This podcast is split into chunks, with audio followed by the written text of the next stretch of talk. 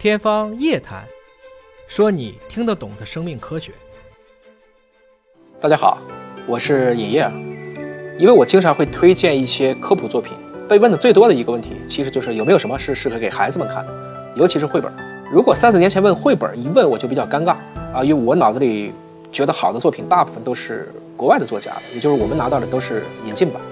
这两年就非常不一样了，尹哥已经推荐过好几套中国的科普作家写的这样的科学绘本，包括影哥自己的《生命密码》系列的这个少儿版。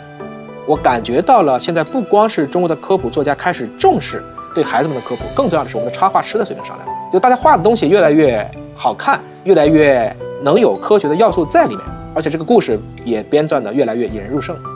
那今天给大家推荐的这一套呢，也是一个我们网络达人，我们的中小学生应该有不少的同学们可能都会知道他，就是这个米吴。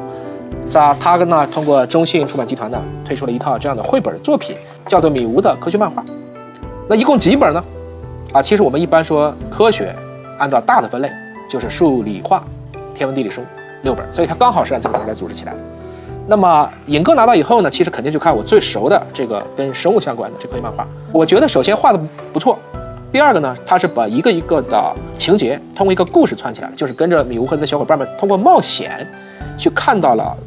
在不同的领域内遇到了一些奇妙的自然现象，但是用科学原理来解释。每个故事呢，其实都有他自己。非常独到的一些想法和特点，比如说呢，它这个里面呢，其实还提到了非常多的华裔科学家，啊，很多就是我们中国的科学家，啊，比如说有杨振宁，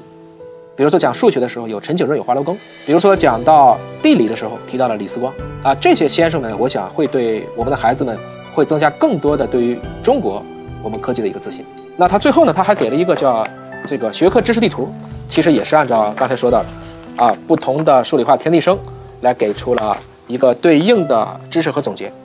我想这套绘本呢，还是挺适合于家长带着孩子一起去看，顺便就可以把一些有趣的知识点在其中给孩子们讲一讲。归根结底呢，要让孩子放下手机，就得您跟他一起看起书来。